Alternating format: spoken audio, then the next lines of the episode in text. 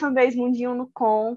A gente está aqui em pleno quê? Quarta-feira à noite, sete... quinta-feira, né? Quinta-feira à noite, sete e dez, gravando mais um episódio do nosso podcast. Dessa vez a temática é mulheres em situação de vulnerabilidade. Todo mundo, a gente, a gente aí, todo mundo de férias, e a gente aqui gravando nosso bom episódio, mas é assim mesmo, a vida de extensionista, é isso aí. É, eu continuo me chamando Andresa, ainda sou estudante da UFC, membro do NUCOM, Ampoca, se apresenta aí. Como de costume, eu sou a Ampoca. e, enfim, eu sou assim, gêmea da Andresa. É só trocar o Z pelo S, mas para facilitar, eu sou a Ampoca. Então é isso. Tudo que ela é, eu também sou. Gêmeos. Que bonita, amiga. Tudo que eu sou tu também é. Tudo de bom e de ruim, né? Mas enfim, não vamos lavar a roupa suja. Olá.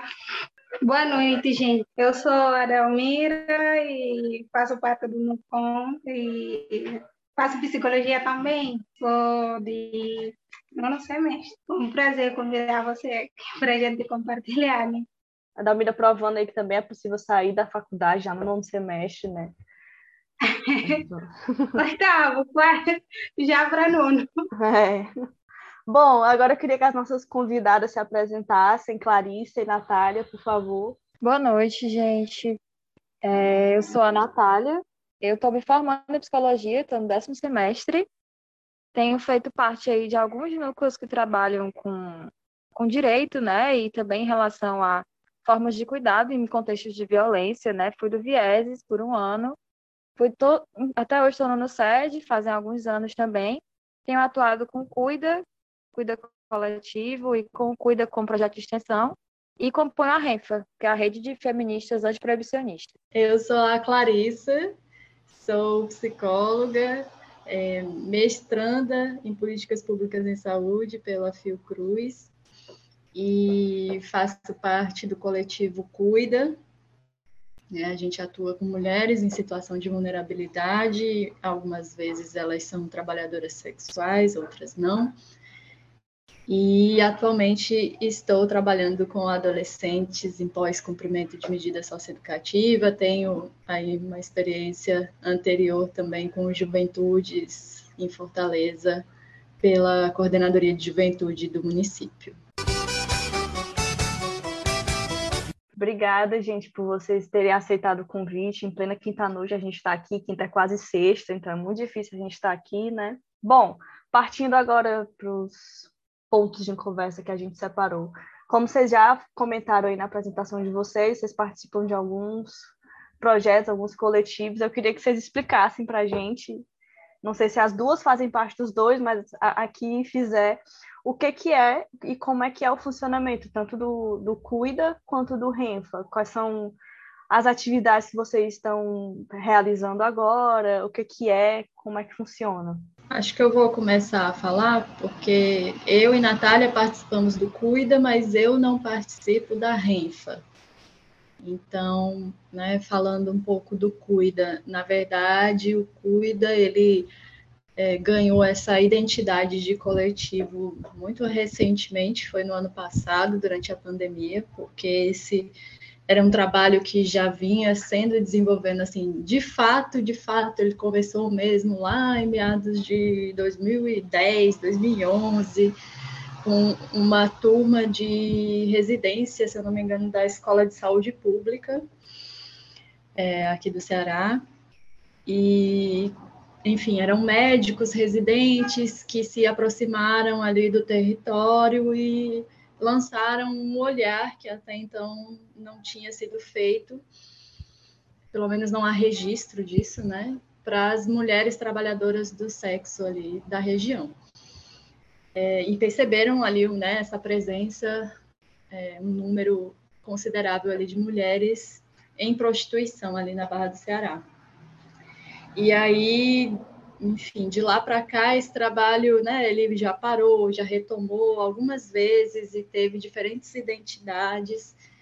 E antes da pandemia ele foi um trabalho construído, né, pela pelo NUCED, pelo CUCA, pelo posto de saúde mais próximo ali da região, que é o Lineu Jucá, é, e já tinha passado antes, né, por outras instituições, pela Unifametro, é, cada hora, assim, né, alguma instituição fazendo parte, contribuindo de alguma forma.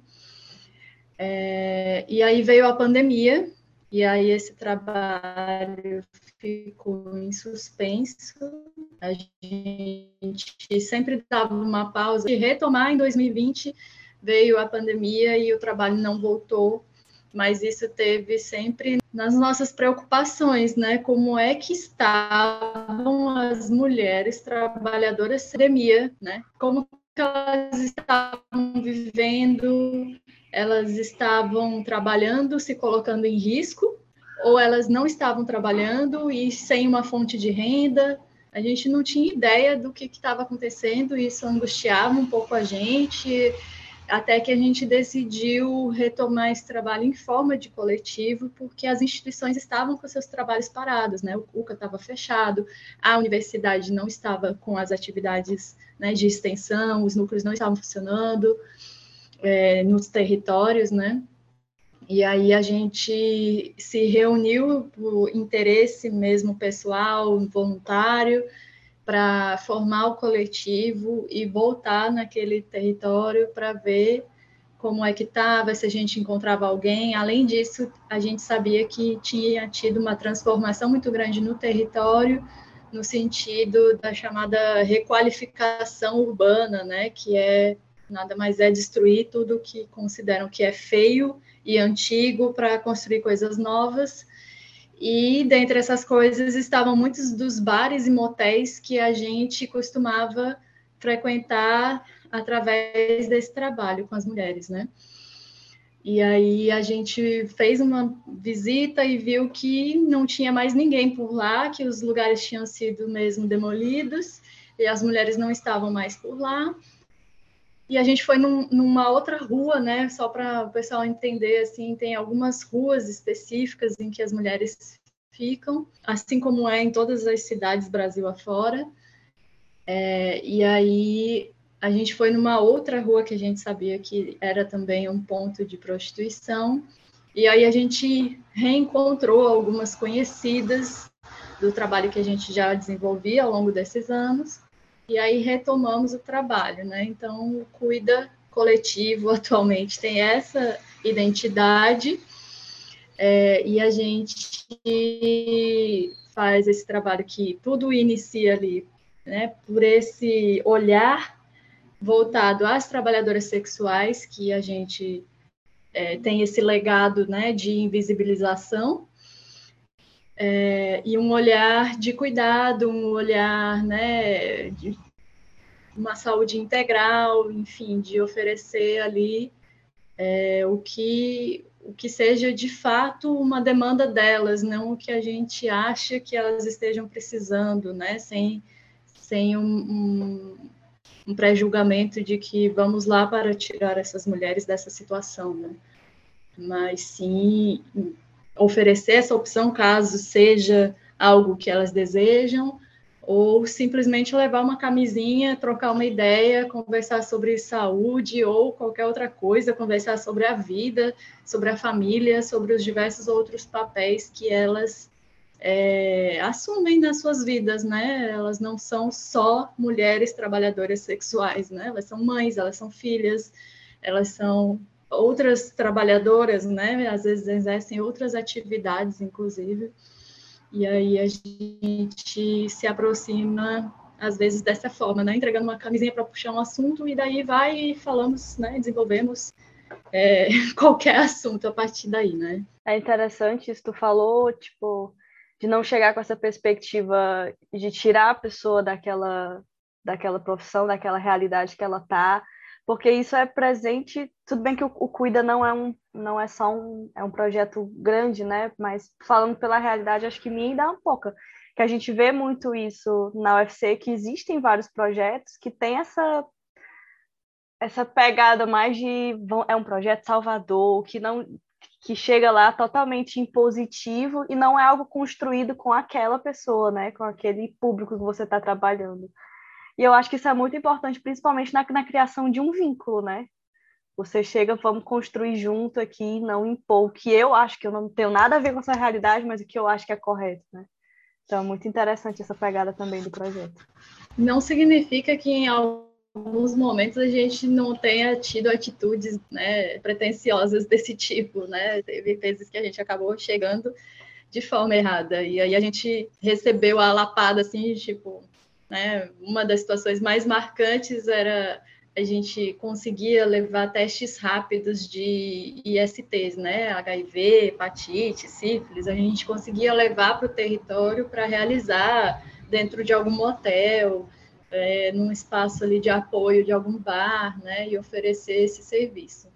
E aí, uma vez, uma, uma mulher trabalhadora sexual falou, mas vocês só vêm falar de doença, sabe? E aí a gente recebeu, abraçou a lapada e vamos, né, vamos repensar o que a gente está fazendo, né? Por mais que essa seja uma demanda, a gente vai para o território e a gente recebe essa demanda de ai, quando é que vocês vão trazer teste? Quando é que vai ter? Quando é que vai ter? A gente sempre recebe essa demanda, mas também não é só isso, ou não é isso sempre para todas as mulheres em todas as situações, né? Então, às vezes rola, né, da gente pressupor algumas coisas e ir com algumas ideias para o território e acabar tendo que readequar, né? E faz parte. O importante é a gente saber se reconstruir no caminho, né? Bom, Natália, tu fala um pouquinho do Renfa para a gente? A Renfa é uma rede de mulheres, né, feministas. E essa rede de mulheres, ela não só luta, né, no sentido da construção de um feminismo popular, mas também um feminismo que luta pela antiproibição. Então, é, a partir desses dois pilares principais, né? De uma luta solidária e de uma luta também que propõe uma política de drogas diferente, né? Uma política de drogas que não impacte do jeito que ela impacta, é, enfim, causando encarceramento, né? E, e a guerra a pessoas, né? Específicas. Então, a RENF, ela é uma, ela é uma ela não chega a ser uma ONG, né? Ela é uma organização mesmo popular, que não é é, institucionalizada. E aí ela está presente em 11 estados do Brasil. O núcleo do Ceará ele surgiu em 2016, mais ou menos, 16, 15, a partir de algumas também reuniões de mulheres que atuavam na área aqui em Fortaleza, né, tanto no campo da redução de danos quanto no campo do feminismo. E desde esse, desde, desde esse momento a, a Renfa tem atuado com populações que são é, vítimas do sistema carcerário, né? São pessoas tanto que passaram pelo aprisionamento, quanto pessoas que têm familiares que estão cumprindo trabalho com mulheres. Apesar de que, quando a gente trabalha com mulheres, a gente tra também trabalha com as famílias, né, com as pessoas que estão ao redor dessas mulheres. É, a Renfa, ela tem como pilares, né, tanto o acolhimento às causas LGBTQIA+, né, nesse percurso e a visibilidade dessa população, né, que também está aprisionada que está aprisionada passando por diversas outras violências que não só do próprio sistema, é, mas também pensar um feminismo que ele que ele tem como pilar o feminismo negro, né? É, que é um feminismo que a gente pensa a diferença e as opressões que a gente sofre dentro do sistema racista e classista. E aí a gente tem, a gente opera a partir de uma organização que ela não tem é um fluxo específico de entrada, né? Então a gente realiza de vez em quando, dependendo da demanda, acolhimentos de mulheres que queiram participar do espaço, né? De mulheres que já estão, já têm uma trajetória dentro do campo de luta e de mulheres que são as mulheres que a gente acompanha, né? Que também já estão aí na trajetória de luta pelas vidas delas e de seus companheiros e familiares. Então a gente tem atuado ao longo de 2021 com essa população é, a partir de dois territórios, Jardim das Oliveiras e o Cidade Jardim, são dois bairros periféricos aqui de Fortaleza. Nesses dois territórios, a gente tem alguns núcleos é, de mulheres que já se conhecem, né, que são da comunidade, que, que acabam recorrendo a elas próprias como redes de apoio, né? Então, a gente meio que chega junto agenciando essas redes de apoio e fortalecendo o que elas já fazem lá, né? Os trabalhos e, e as reuniões que elas já têm entre si. E aí, 2021 foi um ano muito duro, né? A gente teve, é, assim, não só 2021, mas a, esse momento de pandemia tem sido um momento muito complexo, no sentido de que a gente tem um aumento da população carcerária gigante, né? E a gente tem agora uma pandemia, um problema de saúde pública que, que foi resolvido das piores formas possíveis, né? Então, a gente tem uma população que passa também a sofrer com essa pandemia, e que é uma população que é totalmente desacreditada, né, moralizada e violentada pelo próprio sistema institucional. Então, são pessoas que, que não tiveram acesso, por exemplo, durante muito tempo à vacina e lutam contra diversas violações de direitos que acontecem lá dentro. Então, muitas vezes o trabalho que a gente faz com as mulheres, né, e com as famílias é, é muito de informação, é muito de discussão sobre direito e é muito também de acolher essas violações, né? Acolher no sentido de escutá-las sobre o que está acontecendo. São mulheres que não conseguem é, ter contato com seus familiares há muito tempo e essas todas essas essas violações de direitos, né, que já aconteciam antes, se multiplicaram na pandemia. Então elas perderam o contato total, assim, de mulheres que não sabiam mais que seus familiares estavam vivos. Então, é, para mim é um trabalho que ele é muito importante no sentido político mesmo, né? Então a gente está ali como mulher também se solidarizando e entendendo as nossas diferenças. Então a gente opera a partir dessa ideia de feminismo que é um feminismo que ele se localiza e ele se fala a partir desse lugar dele, né? A gente tem mulheres que, que já estão entendendo o que é feminismo e vivendo isso no cotidiano das vidas delas. Assim como a gente discute muito isso no Cuida, né, de práticas de cuidado que já acontecem, elas já acontecem em todos os espaços de violação de direito, né? Então, é, tem sido essa nossa principal eixo de atuação, mas também a gente tem tentado entrar mais nos, nos campos de controle social, né? De, de ter representação em comissão, de ter representação em conselho, porque são nesses lugares também que se estabelecem as diretrizes do, que, do, que, do modo como vão lidar com, com o contexto, né? Tanto dos usos de drogas quanto com a política de drogas, né? Proibicionismo, etc. E aí, esse ano, 2021, a gente conseguiu também uma cadeira no Conselho de Políticas de Drogas. E aí é uma luta absurda, né? Porque é no momento que tu tá discutindo sobre cuidado, tu tá discutindo também, tu tá brigando com uma política que ganha muito dinheiro, né? Porque enquanto você encarcera quem tá na ponta, quem tá lá em cima fazendo o, o real, né? Desfrutando do real poder e do real benefício da guerra às drogas, são as pessoas que não vão chegar no sistema, que não vão ter contato nenhum com esse sistema, que pelo contrário, é o contato que elas têm é de controle, né? E é de manutenção do, da eliminação das vidas que estão lá dentro. E aí a gente, em alguns dos espaços da Renfa, a gente conseguiu escutar, né? Porque essas mulheres, algumas já passaram pelo sistema, e em algumas das rodas que a gente fez ao longo de 2021, a gente conseguiu ter a presença de, de familiares delas. E a escuta, ela, ela é difícil, porque é a escuta da falta de oportunidade, é a escuta da não aceitação dentro do mercado, dentro dessa reinserção, né? Quase no campo do impossível. E, e aí é uma escuta também que é sobre criar, criar caminho juntos. E, e eu acho que é muito esse trabalho que a gente tem feito nesse tempo. Acho que dentro do que tu fala, deve ser muito difícil ainda esse, tra esse trabalho com é, questão de pessoas que passaram pelo sistema carcerário, porque a gente ainda tem, pelo menos, uma sociedade muito presente na lógica do punitivismo, né? Então, quanto mais difícil forem as condições que essas pessoas forem expostas dentro dos, dos presídios, é visto como melhor ainda para algumas pessoas, né? Essa é celebrada a falta de, de acesso aos direitos humanos lá dentro, né? Então, acho que é mais uma questão de difícil discussão. Bom, vocês já falaram isso de, de algumas formas sobre a importância do trabalho que vocês falam, isso se confirmou quando vocês foram apresentar os projetos e tudo. É, eu queria saber como é que vocês avaliam o, o impacto que esse trabalho que vocês fazem ele tem na vida das pessoas que vocês convivem. Teve algum momento específico que vocês pararam e, caramba, foi por isso aqui que aconteceu que eu enxergo quão importante é o que está acontecendo, o que eu estou fazendo. Teve algum momento assim? Como é que vocês enxergam esse, esse impacto? Bom, eu acho que quando a gente está falando desses de um projeto político, é difícil enxergar um impacto de uma mudança repentina, sabe? Porque a gente está falando de um, de um contexto maior, né? Que envolve outros atores, além das pessoas que a gente está ali na ponta junto. Mas eu penso mais no sentido afetivo, sabe? Da mudança, assim, do impacto.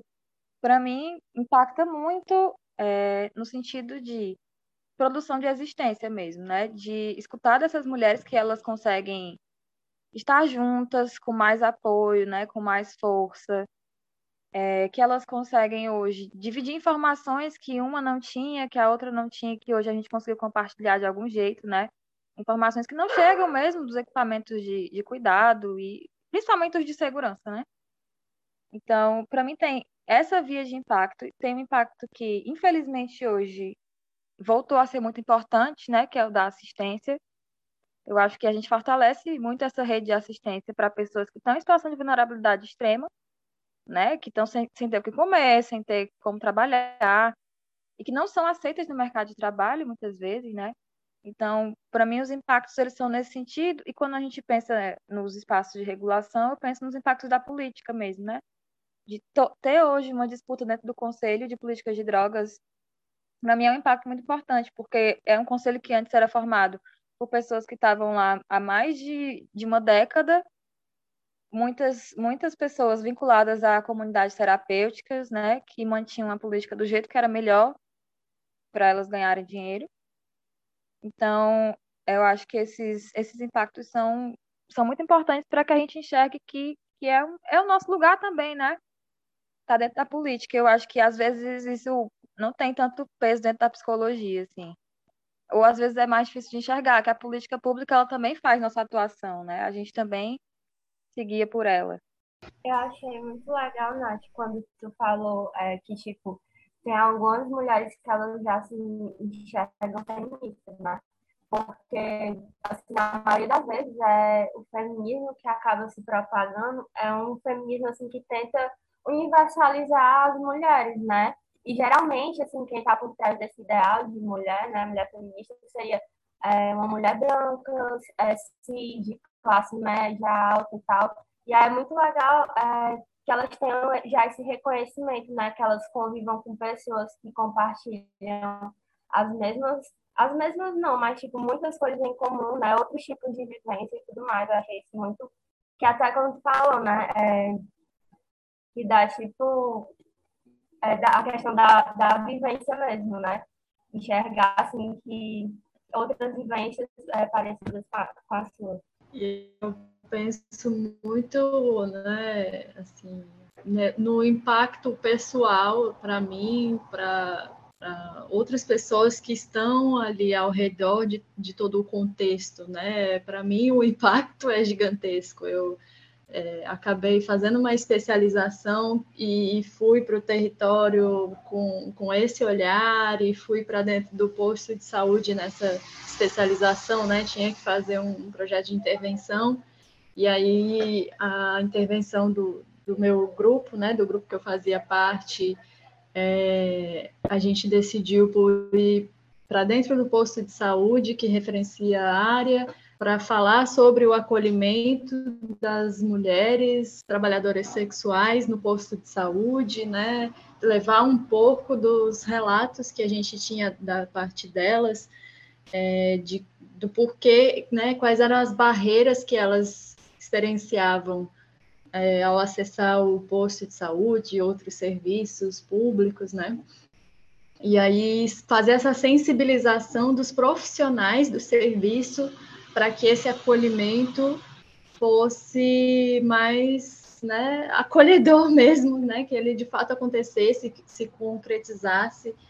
E eu não sei é, dizer o impacto que essa ação teve ali né, no, na totalidade do, dos profissionais que, que estavam presentes, mas alguns deu para perceber ali que foram tocadas, né? Então teve um impacto para mim e tem até hoje, porque o meu mestrado eu estou né, dentro da Fiocruz e da minha turma, a única que está falando sobre trabalho sexual, então é trazer o tema para dentro da academia, fazer essa troca né, do território com a academia e, e ao mesmo tempo né, a academia para fora, né, indo para o território é, gravando esse podcast aqui, falando sobre o assunto, é, planejando publicar um livro, quem sabe talvez esse ano, né?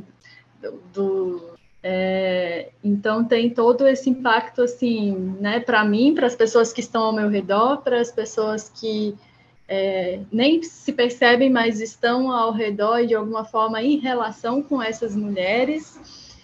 E, e o impacto para elas a gente sente nesse vínculo, assim, né, dessas, desses vínculos criados ao longo de, do, desse tempo que a gente desenvolve o trabalho, da gente retornar é, quase dois anos depois, né, pela pandemia, a gente acabou ficando muito tempo distante, foi mais de um ano, não chegou a ser a dois, e voltar e ser reconhecido e ser bem recebido de novo, é, e ser cobrada, inclusive, de algumas coisas, né? Ai, mas vocês sumiram, e aí? Quando vocês vão voltar? Quando vocês vão fazer de novo aquelas ações, né? Esses laços e os impactos que a gente ali no, no decorrer do dia a dia do trabalho a gente não sente, mas quando a gente se afasta e volta, isso fica muito, isso fica muito evidente, né? E acaba é, sinalizando, como você perguntou, né, Andresa, o que, que faz sentido, né? Em que momento isso tudo faz sentido, né? Quando a gente volta para o território e vê que a gente, né, que se lembram da gente, que alguma coisa do trabalho ficou é, é, quando faz sentido, assim, não, realmente a gente tomou a decisão certa de retomar em forma de coletivo agora e vamos fazer e vamos concorrer a edital para ter recurso para estar tá no território de forma mais qualificada. Os impactos, né, quando você pergunta sobre impacto, é um pouco disso que me ocorre. Estava falando do pessoal encarceramento, aí eu queria perguntar como é que a família lida com com essa situação, tipo, depois que a pessoa for encarcerada, assim, é basicamente isso. É muito boa essa pergunta. Acho que é uma pergunta muito importante. Porque tem circunstâncias e circunstâncias, né, de aprisionamento. Tem pessoas que são presas, assim, por nada, né? Simplesmente por nada, porque estavam, porque tem a cor errada, porque tem, estavam no lugar errado. E aí eu acho que é, é muito foda falar o que eu vou falar, mas a galera se prepara muito, sabe, para o pior. Tipo, tem uma, uma das mulheres que faz parte da Renfa, que ela sempre fala assim: eu toda vez que meu filho vai sair de casa, eu já falo para ele, leva a identidade, é, se a polícia te parar, tu deita no chão, tu não corre, tu não reage, tu não faz nada. Então, é meio que um contexto de, de ter que sobreviver e ter que se preparar para isso, né? Porque o aprisionamento e a violência policial é cotidiano. Então, eu acho que, que nessas famílias, né, periféricas, já marcadas com esses traços de é, que, enfim, né, de vulnerabilidade, né, que, que as colocam em contexto de vulnerabilidade, elas se preparam porque é um contexto de sobrevivência mesmo. Então, o modo como elas vão lidar com o aprisionamento também tá, tem a ver com esse modo é, de viver que já está marcado, né, por essa violência. Então, muitas delas é, acabam não, quando isso acontece, né, quando a prisão acontece, elas não têm acesso mesmo, sabe, à informação, elas não têm acesso a, ao paradeiro, muitas vezes, da pessoa. Então, é uma rede que ela é, ela é marcada já por essa exclusão do início ao fim, né? A exclusão, inclusive, do da ideia de que, de que a pessoa, o seu familiar, pode circular livremente, né, pela cidade. Então, muitas é, das conversas que a gente teve nessas oficinas que a gente realizou, eu não citei antes, mas a gente realizou algumas oficinas ao longo de 2021. Uma oficina de pão e uma oficina é, de sabão. Então, nesses espaços, elas compartilhavam um pouco do que, do que era esse depois, né? Depois da prisão. Depois da prisão, a dificuldade de, de acessar um advogado, né? De saber dos seus direitos, de saber em quanto tempo eles vão sair, porque muitos dos presos que a gente tem hoje encarcerados são provisórios. Então, eles não passaram nem por julgamento, mas eles estão lá cumprindo penas, penas há anos. E a maior parte desses crimes são crimes de drogas. Então, é, é muito difícil de discutir isso, né, do, do lugar, de como essas famílias se sentem, porque são marcadas já por diversos lugares em que elas que trabalham para que elas cheguem nesse lugar, né, que é o cárcere. Então, é a falta de cultura, a falta de acesso a equipamentos de saúde, é a falta de acesso à renda. E aí, o, o mercado das, das drogas, né, ele captura muito bem. É, só para finalizar, era dizer isso mesmo, que os, os, grupos eram muito no sentido de, de transformar uma experiência que é muito solitária, né, em uma experiência partilhada, né, em que elas, elas entre elas, que têm que viver a, a dureza do dia a dia, né? De ter que preparar comida, preparar um malote e saber que esse malote não vai sequer chegar na pessoa que está ali aprisionada, né? Que vai ser, enfim, que foi a realidade do que aconteceu em Fortaleza com, com o novo secretário aí de segurança. Bom, acho que vocês já pontuaram um pouco disso nas falas, mas assim, perguntando especificamente, quais são assim os, as, os maiores desafios e as mais difíceis, difíceis dificuldades que vocês enxergam dentro do trabalho do Renfa, dentro do trabalho do Cuida? O que, é que vocês pontuariam?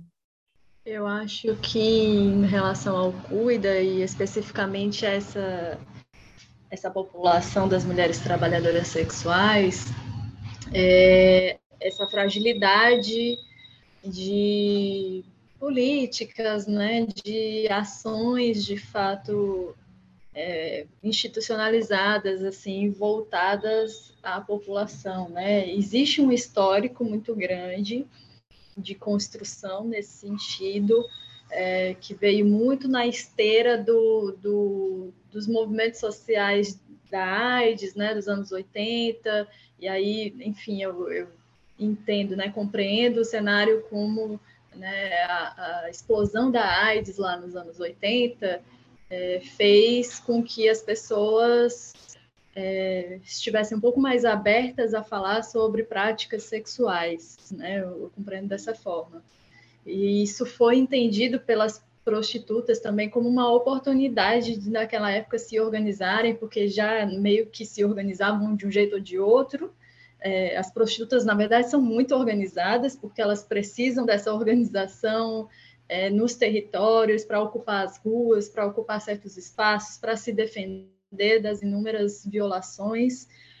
É, e aí eu, eu compreendo que houve ali né, uma compreensão de que vamos, vamos também aproveitar para falar aqui, porque a gente trabalha com sexo, e isso, né, a, a AIDS tem a ver com a gente, tem a ver com o nosso trabalho, e a gente precisa é, que, no caso, as políticas de saúde especificamente, olhem para nós e para o nosso trabalho e, e, deem atenção a isso, né? Porque o fato é que as prostitutas fazem parte da vida da família tradicional brasileira, né? A gente é, cresceu ouvindo falar sobre é, meninos indo perder virgindade no puteiro, né? É, adultos indo se divertir no, nos prostíbulos, nos bordéis, é, e, e, vendo as prostitutas, né, pela cidade, assim, nas esquinas, né, às vezes retratadas de forma bem romântica em filmes, em novelas, né. Então, é, houve ali aquele movimento nos anos 80 e que foram conseguidas, né, foram alcançados diversos marcos ali importantes para as prostitutas. E em 2002, né, elas conseguiram a inclusão da profissão na classificação brasileira de ocupações, né, mas ainda não conseguiram uma regulamentação da profissão no Brasil, né? A gente tem um cenário abolicionista no Brasil, no sentido de tentativa de abolição da prostituição, né? Partindo de uma moral é, que julga esse como um trabalho que é, não, não tem nenhuma dignidade, que, enfim, né, é impuro e é sujo, e as mulheres elas precisam ser resgatadas dessa situação, né? E é importante a gente demarcar sempre, em cada conversa que a gente tem sobre o assunto, que existe sim as questões né, das meninas menores de idade que são aliciadas e são exploradas sexualmente E existe também a situação das mulheres adultas que acabam sendo exploradas nesse é, nicho do trabalho sexual, mas existe sim as mulheres que é, autonomamente estão exercendo a profissão de diversas formas e a pandemia trouxe mais uma revolução no, nesse mercado. É, então tem muita coisa rolando pela internet e isso trouxe um benefício, né? Quando a gente para para para ouvir o que as prostitutas organizadas estão conversando em lives, em grupos, elas estão falando sobre esse trabalho virtual é, e como isso tem aspectos às vezes negativos, mas que trouxe um, uma salvação na questão da renda para elas e segurança também, porque elas estavam podendo, né, estão podendo exercer o trabalho sexual em segurança sem se expor ao coronavírus, por exemplo, e outras violências é, e estão conseguindo se, continuar se sustentando através do trabalho sexual, né? Então é importante a gente demarcar essas diferentes situações que a gente, que muitas vezes as pessoas querem colocar no mesmo pacote, assim, né? Como se fosse a mesma coisa e por isso é, a gente tem que acabar com a prostituição, né? Nunca vai acabar, nunca conseguiram acabar em país nenhum do mundo. Isso, né? Já houveram inúmeras tentativas não é esse o caminho. É, então, o que eu vejo como maior fragilidade é essa, né, a ausência da regulamentação e outras ações e políticas que poderiam resguardar os direitos das mulheres e homens também, consequentemente, trabalhadores sexuais. Eu acho que é, é, é engraçado isso, é irônico, né? Porque a gente tem essa demonização dessa profissão, por dentro dessa moral cristã, do, é, do puritanismo, sabe? Mas é, é, muito forte. Eu achei que realmente era só assim, coisa que a gente via em, em casos mais distantes, mas a gente vê em conversas o quão comum é um pai levar um filho é, e muitas vezes com uma pouca idade, assim, um adolescente ou um pré-adolescente, em, em, um puteiro. E, e, tipo assim, as pessoas falam isso de uma forma muito feliz, muito orgulhosas que, que levaram os filhos lá. Mas se for conversar sobre, não, vamos regulamentarizar essa profissão, vamos, vamos é, providenciar um cuidado a essas trabalhadoras, não, isso aí já, já não é, tipo, são totalmente contras, mas fazem fazem uso dessa profissão. Então é, enfim, mais uma, mais uma ironia, né, que a Até gente se falar sobre se falar sobre a educação sexual para adolescentes aí Sim. é um surto, né? Sim, com certeza.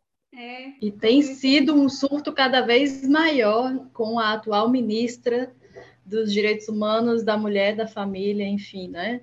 Que, né, assim, não sei nem por onde começar, mas né? Isso tem sido cada vez um surto maior falar sobre educação sexual nas escolas com adolescentes, falar sobre o abuso que sempre existiu e que parece que agora tem sido é, reconhecido, não reconhecido, né? Na verdade, invisibilizado, mas é, negado nesse ponto de que é um abuso das meninas, né? Muitos jovens sendo abusadas pelos tios, pelos pais, pelos avós, pelos vizinhos e que acabam engravidando e aí, né, os pró-vida é, acham completamente errado uma menina de 11 anos precisar fazer um aborto porque o corpo dela não está nem pronto para receber aquilo tudo e, e aí é, isso é errado, mas o fato dela ter passado né, por essa situação de abuso, de estupro, é, é, naturalizado, né? Os homens são assim, e aí são as meninas que precisam se proteger e precisam, é, sei lá, né, receber iluminação divina, já que não se pode falar sobre educação sexual na escola, então tem que aprender não sei como a se defender dos homens que é, adultos sabem muito bem se aproveitar ali das fragilidades, né, das vulnerabilidades dessas meninas. Nath, tu fala um pouco para a gente das dificuldades e do, em relação ao, ao Renfa? Pronto, eu compartilho muito, assim, do pensamento da Clarice, porque eu acho que ambos os contextos, sabe, do, dos trabalhos e atuações dos projetos, dos coletivos, eles, eles mexem com essas estruturas, né? As estruturas moralistas, as estruturas de privilégio, estruturas de poder, que, querem, que as pessoas querem manter, né? Que elas querem continuar ocupando e que elas querem continuar, que seja, querem fazer que continue é, sendo uma coisa inacessível, né? Então, eu acho que é, no cotidiano da Renfa, quando a gente pensa os desafios, a gente pensa muito a política, né? no sentido de a gente está falando de mulheres que se dizem feministas, né? Mulheres que estão aí uma pauta do feminismo, mulheres que estão falando de drogas, estão lutando pela liberação das drogas, né? Pela legalização, é, por uma outra lógica de, de cuidado em relação às pessoas que fazem uso. E são mulheres que estão atuando em contextos de, de cárcere, né? quando mexe com todo o desejo de punição, de destruição que essa classe tem pela nossa classe. Então, eu acho que a gente acaba é, se expondo muito no sentido de uma mudança de lógica política que ela é gigante, né? Porque a gente, quando a gente fala de pensar uma outra política de drogas, a gente está falando de lidar com racismo, né? A gente está falando de lidar com pessoas que vão ter que que, que sair mesmo da sua posição de privilégio para repensar uma nova forma de viver. Porque quando a gente fala de antipunitivismo, a gente, a gente fala de mudança de perspectiva de vida, né? De enxergar a pessoa não mais como um criminoso que está aprisionado, né? Não só na cadeia, mas no que ele fez, né? No ideia de quem ele é, de personalidade, mas é de, de pensar futuro, de pensar é, vida para além daquilo. E aí eu acho que é tudo que não se quer pensar, né? É tudo que não se quer pensar. Nas formas mais criativas de viver, de como as pessoas podem ser várias coisas, de que uma mulher que é prostituta não é só prostituta, de que o menino que, que assaltou a mercearia não é só o menino que assaltou a mercearia, é o menino que assaltou porque tem uma família, porque está passando fome, porque porque às vezes nem assaltou, mas estava lá na hora e foi preso. Então, eu acho que mexe com, com o nosso lugar. E aí eu acho que o nosso lugar é muito confortável, sabe? Eu digo nosso lugar como psicologia mesmo, como quem está fazendo a escuta de outras pessoas, que não são essas pessoas que chegam até, até a gente, né? Então, tem esse lado da política, é, que eu acho que é muito forte, é uma dificuldade muito grande, e tem a dificuldade de se, de se sustentar mesmo, sabe, na causa, no sentido de que a gente tem uma vida prática para viver. E a gente não tem, não tem financiamento, a galera boicota muito os projetos os coletivos que atuam nessas áreas. É, são coisas que mexem muito com esse poder, né, de, de dinheiro mesmo. E outra coisa que eu acho em relação à universidade é que são assuntos que a universidade banca até certo ponto, né? Ela banca estudar sobre violência e sobre juventude, mas ela não banca estudar sobre juventude que é o jovem que está aí no caminho né, do aprisionamento, que é o jovem que está vivendo em contextos como esse da prostituição, da exploração sexual. E aí eu acho que quando ela banca, ela banca no sentido salvacionista, ou ela banca a sua pesquisa é, seguir tendo esperança nesses espaços, sabe? Mas eu acho que, é, por mais que se apresentem todos esses desafios, quando a gente está lá e vivencia que é possível uma solidariedade, um outro modo de enxergar e de, e de se acolher, aí eu acho que isso faz com que a gente continue atuando. Pelo menos tem sido para mim um, um, caminho, assim. Inclusive, fazer a universidade ser mais palatável, sabe? Dá pelo menos para engolir com farinha, como diria a Juliette. É, infelizmente, a gente discute, às vezes, isso nas aulas, em, em questões teóricas, mas a gente tem muito pouco projeto assim que trate verdadeiramente das questões de vulnerabilidade, que estejam ali, estejam em campo mesmo, atuando, e principalmente estejam em campo atuando sem uma prática de, de ser o grande salvador, sem perpetuar aquela lógica que a gente vê em muitos espaços universitários, aquela lógica de poder, né? o universitário ele tem um, supostamente um poder sobre alguma pessoa com vulnerabilidade que ele está tratando. Que poder é esse, né? Que a gente nem o que, que sabe a mais, né? Mas, enfim. É, é que foi muito bom que a é Natália. Vou, vou falar a Nath. Mas, assim, é muito interessante o que acabou de falar aqui, mas eu queria só que falasse mais um pouco da dificuldade da reintegração, assim, tipo, da pós-encarceramento. A gente percebe a dificuldade que a pessoa tem para conseguir o trabalho, se integrar de novo na sociedade, esse julgamento. Como é que conseguem lidar com isso? A gente não tem, por exemplo, uma ligação institucional forte com programas é, de reinserção mercado de trabalho e tudo. A gente opera a partir de práticas que são mais comunitárias. Então, a gente, a gente tenta pensar isso junto com as famílias, né, e favorecer o acesso delas a esses programas. Mas a gente não está lidando no cotidiano com a reinserção diretamente. É, mas eu acho que, para além da, do acolhimento no mercado de trabalho, tem algumas questões que elas acabam é, não tendo espaço mesmo, que são questões que dizem respeito, por exemplo, às experiências que são vividas lá dentro, né? Muitas pessoas, por sobrevivência, acabam se vinculando a facções ou acabam fazendo algum tipo de uso para, inclusive, se manter vivas lá dentro, né? Então, acaba que alguns, algumas vezes a gente teve que, que, discutir um pouco mais sobre isso, né? Sobre pessoas que tinham acabado de sair, que estavam fazendo usos que que eram que causavam prejuízo tanto para elas quanto para as famílias, né, para as mulheres que estavam sendo acompanhadas pela gente. E esse é um aspecto da reinserção que eu acho que ele é muito pouco trabalhado, que é do que que muda, né, subjetivamente em alguém depois de passar por uma experiência assim. Como é que se reinsere alguém nesse sentido? Tipo, como é que se pensa de novo um uso, né? Como é que se pensa o modo como ela encara a vida agora, depois de passar por tantas coisas?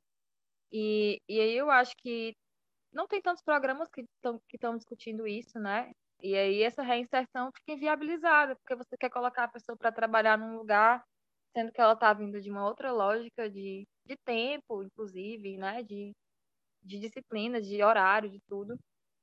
E, e aí eu acho que essa escuta, né? Esse, esse momento em que você também faz esse acolhimento, ele para a gente tem sido nossa forma de atuação, né, em relação a essa reinserção. Vocês falando, eu lembrei de uma situação que uma vez eu estava lá na, na Praça do Ferreira, aí tinha tipo uma barraquinha, era alguma coisa da, da prefeitura ou do governo, enfim.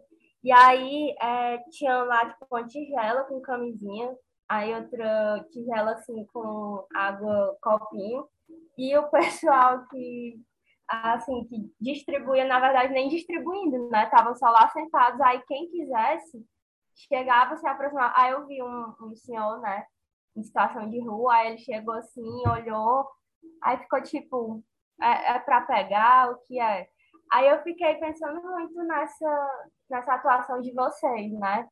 Por exemplo, é, quando a Nath falou da oficina de pão, né? O tanto de coisa que acaba assim, saindo né, dali, de tipo, do que é que as mulheres falaram. E também da, da Clarissa, né, que uma ida até um bar, a, enfim, alguma rua, e aí ter esse momento né, de entregar a camisinha, mas aí também o que é que a, as mulheres acabam se sentindo é, confortáveis, né, de compartilhar com vocês essas coisas. E aí eu fico pensando muito nisso, né, que, tipo, Óbvio que da, da psicologia já é meio que assim. É óbvio que a gente vai escutar, né? Que a gente vai conversar e tal. Mas também o que é que a gente faz depois disso, né? De, tipo assim, depois de chegar é, nesse local e uma pessoa falar de um sofrimento muito grande dela, e a gente não só ir para casa e pronto, mas assim, realmente é, pegar aquilo e tentar transformar assim, em alguma forma de, de potencializar, né? Até porque também não é só sofrimento que a, a gente vai escutar, né? Tipo, a mulher que reclama mais, vocês só falam de doença. Então, é, acho que também tem muito, é muito assim legal desse trabalho isso, né? De tipo, como o espaço e a forma como você está naquele espaço, ele contribui para essa escuta e para as intervenções também, né? Acho que a gente já encerrou assim todos os tópicos de conversa que a gente tinha separado, mas só para encerrar, é, tanto no, em relação ao Cuida quanto no REF, como é que a gente faz para se aproximar desses do coletivo, do projeto, tipo, como é que como é que rola assim, para quem tiver interesse e tudo? Na RENFA, geralmente, a gente não tem tipo, um processo burocratizado, né, no sentido de um fluxo específico. As mulheres que geralmente chegam são mulheres que já atuam na área, né, ou com redução de danos, ou com direito, direitos das mulheres. E aí a gente, geralmente, elas se aproximam de alguém que já é do núcleo, aí a gente conversa, faz um acolhimento, tem a leitura da carta de princípios, tem é, a gente pede que vejam também alguns vídeos em que a gente discute sobre desencarceramento, sobre outra política de drogas, e aí a gente vai fazendo esses encontros até até que as reuniões possam ser vividas, né, diretamente. Então, é bem tranquilo assim o fluxo. Quem quiser se aproximar, é só falar comigo ou com algum outro integrante que vai sendo absorvida aos poucos. No Cuida, a gente tem o, o Instagram do Cuida, está um pouquinho parado, mas ele existe, ele vai ser retomado em algum ponto. É, enfim, faz parte dessas reconstruções que a gente faz ao longo do caminho, mas é o Cuida Coletivo, o arroba, tudo junto. É, e no momento, assim, a gente né, não está aberto a novos membros e membros, mas eu acredito que em breve a gente vai abrir essa possibilidade é, para conhecer outras pessoas, para dar uma oxigenada também, porque isso sempre foi um marco assim, né, ao longo desses anos. É, a gente eu, eu comecei a trabalhar no Cuida, digamos assim, né, ainda antes de ter esse nome, enquanto eu era psicóloga do Cuca da Barra do Ceará, né? E aí era um trabalho que a equipe do Cuca fazia em parceria com o posto de saúde e em parceria com a universidade, né, com a UFC, com, especificamente com o UNOCED e também depois com a Unifametro. É, e aí receber os estagiários lá no Cuca, os estagiários, os extensionistas, né, lá no Cuca, é, dava muito essa oxigenada para a gente que já estava ali né, na, na lida, a, meio às vezes automatizado. Então, né, enfim, a gente precisa desse processo de renovação, de, de novas ideias, de pessoas tirando a gente ali do, do conforto, né, da bolha, para fazer as coisas acontecerem, às vezes de uma forma diferente, né? Às vezes a gente está muito automatizado e precisa de uma renovação. Então, acredito que em breve abriremos, mas quando abrir, vai ser anunciado lá no Instagram, né? Então, seguem lá que a gente dá notícias. Bom, então acredito que seja isso. Acho que a gente já encerrou todos os pontos. E eu só queria mesmo agradecer vocês por terem tirado um tempinho aí para conversar com a gente, o Judai no podcast. Foi muito boa a conversa. Acho que são temas específicos que às vezes a gente acaba deixando passar, mas que são de uma importância sem tamanho. Que bom que a gente teve a oportunidade de conhecer um pouco mais vocês e os projetos que vocês fazem parte. São projetos incríveis. E acredito que seja isso. Muito obrigada. A gente, quando o, o episódio for lançado, a gente avisa para vocês, marca lá no, no, nosso Instagram, a gente faz a divulgação. Mas no mais, muito obrigada. Ampoca, Dalmira, alguém quer falar alguma coisa? Só agradecer, gente. Muito obrigada. Parabéns pelo trabalho de vocês, é incrível. É isso mesmo, agradecer pela compartilha, e muito mais. A gente aprendeu também, porque tem coisas que a gente não tem muito conhecimento, assim, com essa troca ajuda. Eu agradeço também muito pelo convite, estou é, disponível é, sempre que quiserem conversar sobre o assunto.